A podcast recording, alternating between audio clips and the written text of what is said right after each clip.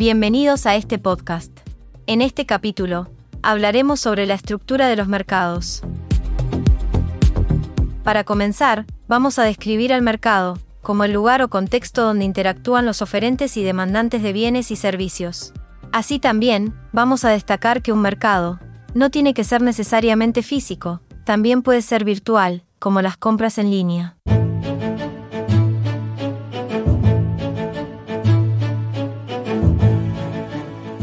Continuando con este tema, vamos a observar que los mercados pueden tener diferentes configuraciones según la estructura de los oferentes, la información, el tipo de bien y la facilidad de entrada y salida.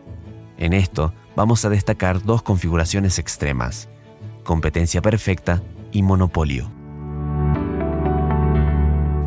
Se describe la competencia perfecta como un mercado ideal con características deseables, como la presencia de infinitos oferentes y demandantes, información perfecta, bienes idénticos y libre entrada y salida.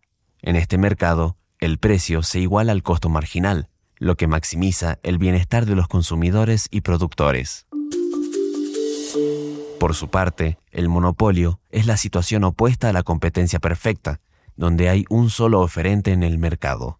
El monopolista puede fijar el precio o la cantidad, pero no ambos simultáneamente.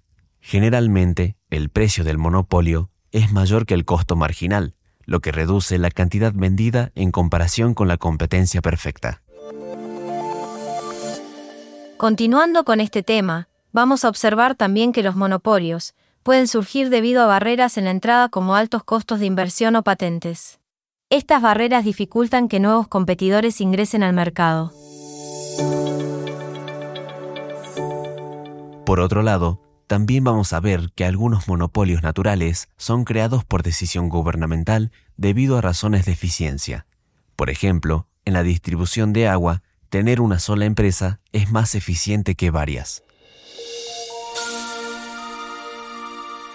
Por esto los monopolios, especialmente los naturales, a menudo están sujetos a regulación gubernamental para evitar abusos de poder de mercado.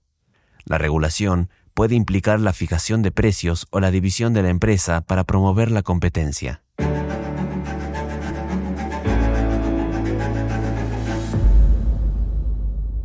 Como resumen general de este episodio, vamos a entender que, aunque la competencia perfecta y el monopolio son casos teóricos extremos, son útiles para analizar y comparar las configuraciones de mercado en la realidad.